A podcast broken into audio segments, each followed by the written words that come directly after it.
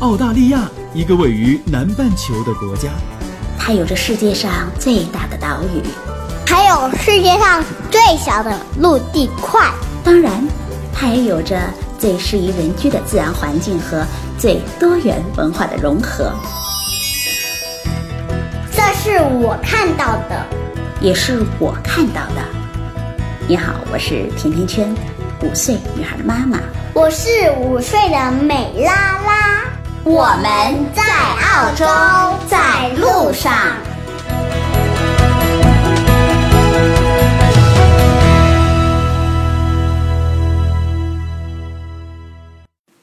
大家好，甜甜圈在澳大利亚悉尼向你问好。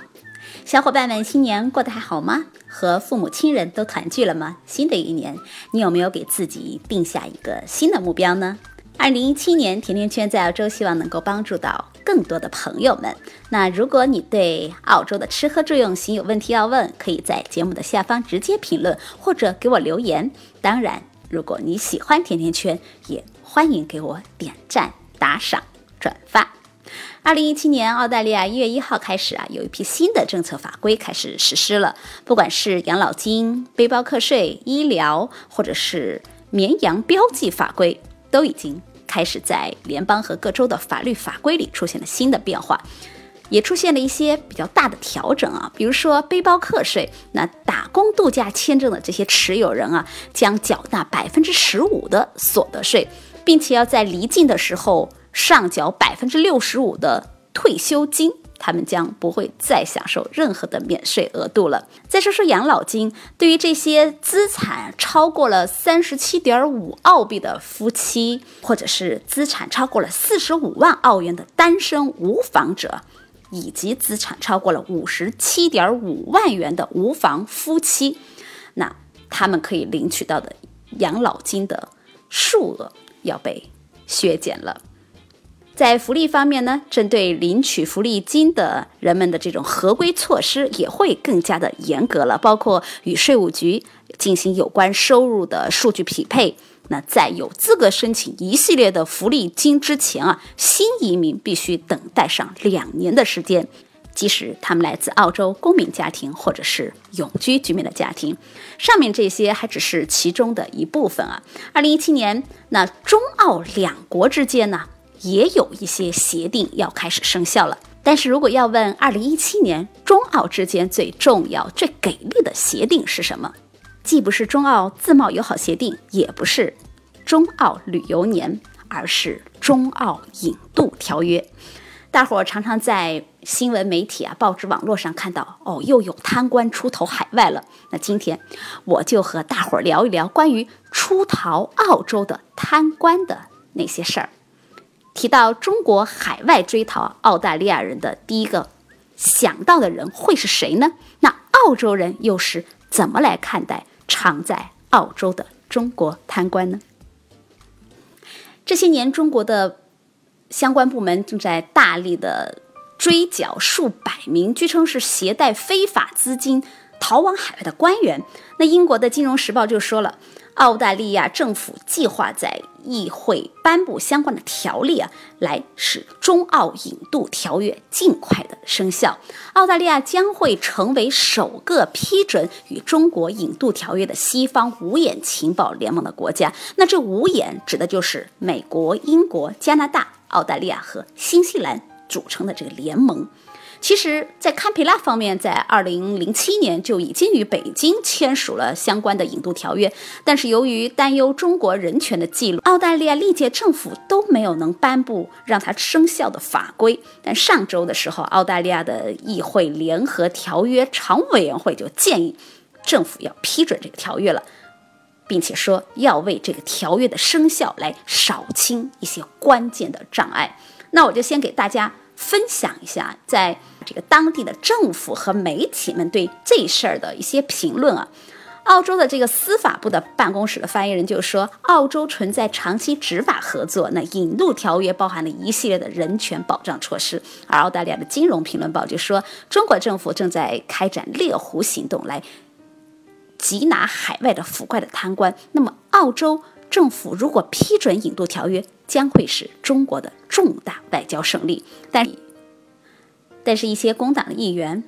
也会阻碍议会来批准这个条约，因为他们认为从中国司法方面得到的保障还不够，并且要求重申澳大利亚所有的引渡条款。哎，那为什么中国的贪官们就喜欢把钱藏在澳大利亚呢？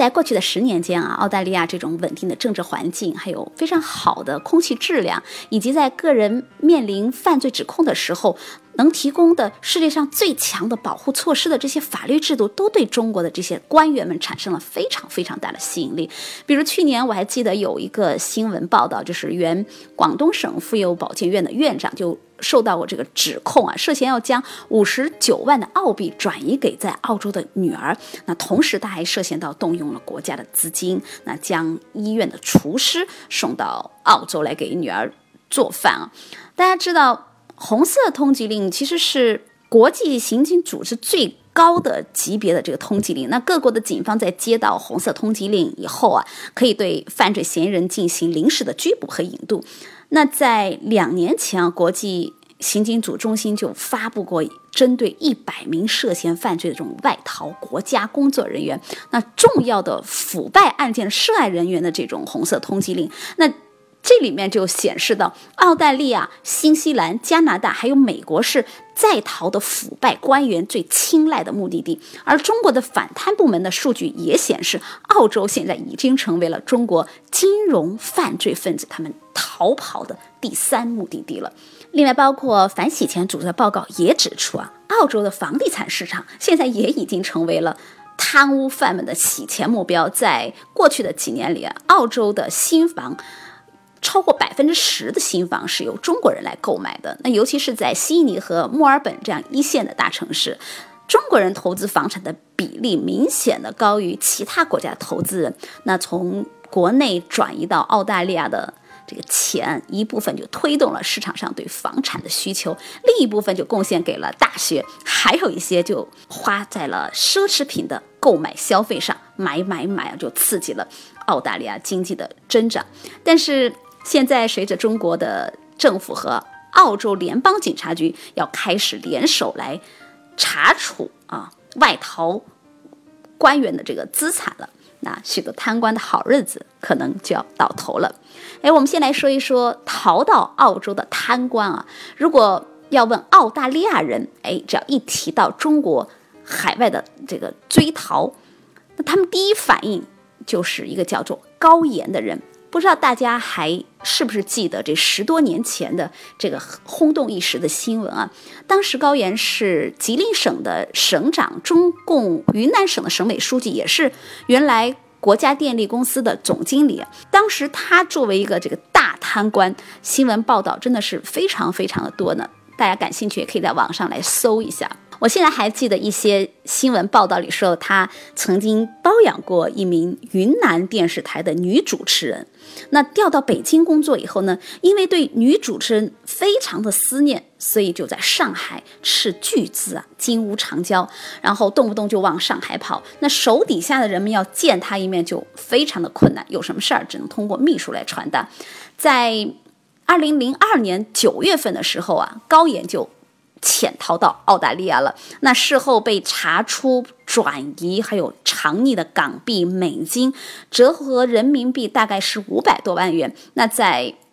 到现在二零一七年，已经是他出逃的第十五年了，但是一直都没有抓到他，而且他的行踪也成了一个谜。除了网络流传的各种各样不知道真真假假的往事之外，中国和澳大利亚两国的官方从来没有任何关于他的这个追逃进展的一些公开，也没有媒体能捕捉到他出头后的一些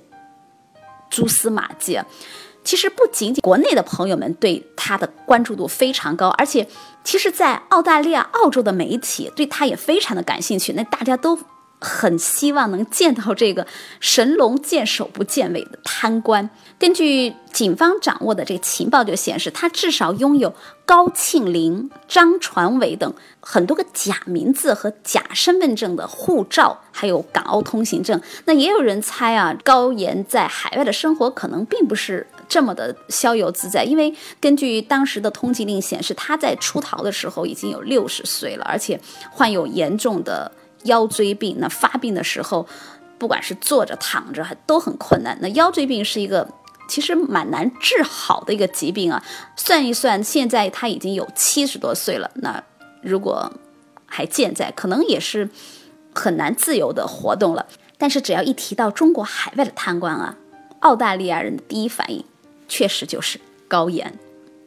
那澳洲人怎么看待这种常在澳洲的中国贪官呢？澳洲的历史并不长，那土地私有，没有土改，也没有强制的拆迁，那房产登记和过户都非常的清晰明了，几乎每一栋大宅都是有名有姓的。这和咱们在国内，比如说北京啊某某胡同里传说着住着一个神秘的重要领导人，就非常的不一样。比如说，我们可以。很轻而易举的就知道澳洲党和国家领导人他们住的房子的地址、门牌号码。其实他购买的投资房啊，在海外的，那他也得按照阳光法案，那如实的申报，并可以公开来查询的。所以在澳洲就很难出现呃不知道主人是谁的这种神秘大宅，更不用说是豪宅了。但是随着这种移民过来的中国富人越来越多了，这种。不太叫得出名字，而且大多时间都空置在那儿的神秘大宅，现在好像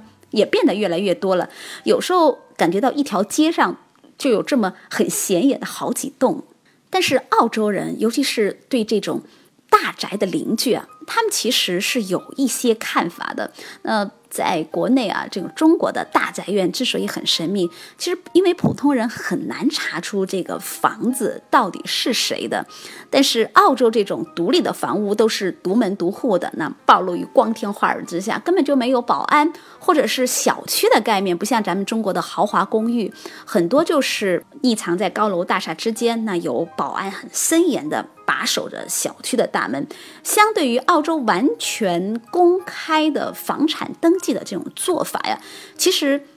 这会成为住在这儿的中国贪官们有点不太自在的一个很重要的因素。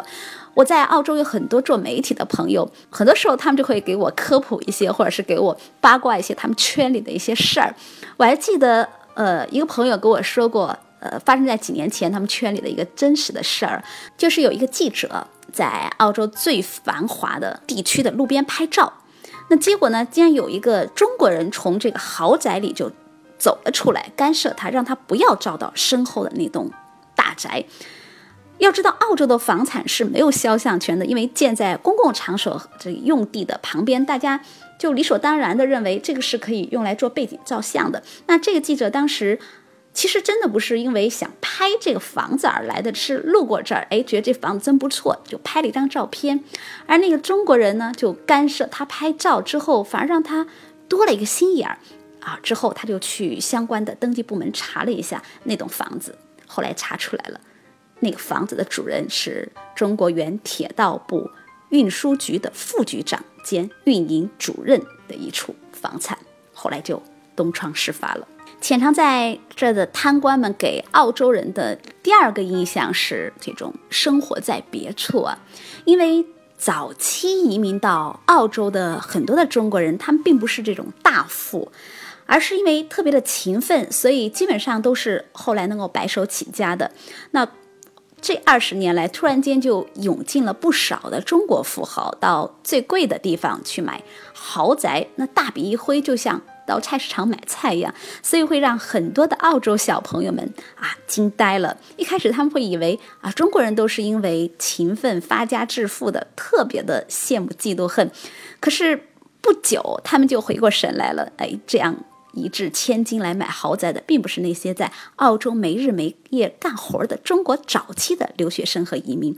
这是两个群体，那两种中国人拼命干活的，哎，最多能够立足养家糊口，然后过上小富的日子。而那些富得流油的，根本不用干活，或者是根本不在澳洲干活的，他们就买了大房子，而且是偶尔住一下，即便住在那儿，也是与左邻右舍老死不相往来的。那豪车经常的出入，经常的换，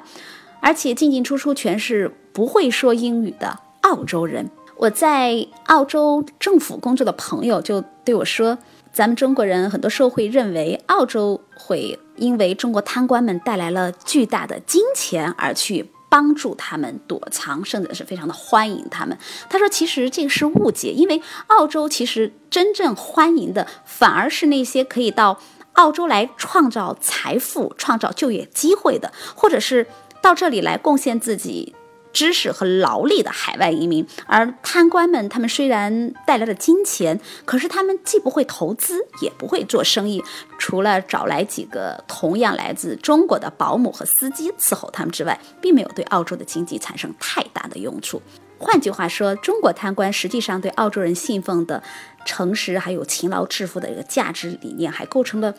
蛮大的威胁。他说，一些钱得来太容易，又没有。适当的法律和约束的这些中国富人，尤其是他们的这个第二代、富二代，有时会让澳洲人有这种回到呃不择手段发财，而且不顾消费道德的这个殖民地的掠夺时代。不过，他也承认，那司法程序其实并不简单，尤其是对于已经拿到了澳洲护照的中国贪官来说，因为澳洲首先考虑的是有责任保护自己的公民，普通的澳洲人。和官员不同，他们普遍不太关心政治，但是他们当然能够感觉到，越来越多的中国人出现在身边，正在成为他们的左邻右舍。如果说最早到澳洲来的留学生和移民，对于澳洲底层的很多。人们是一种威胁，因为中国人没日没夜的非常勤劳的工作，让很多澳洲的工人和个体生意人会感到自己的竞争力下降啊。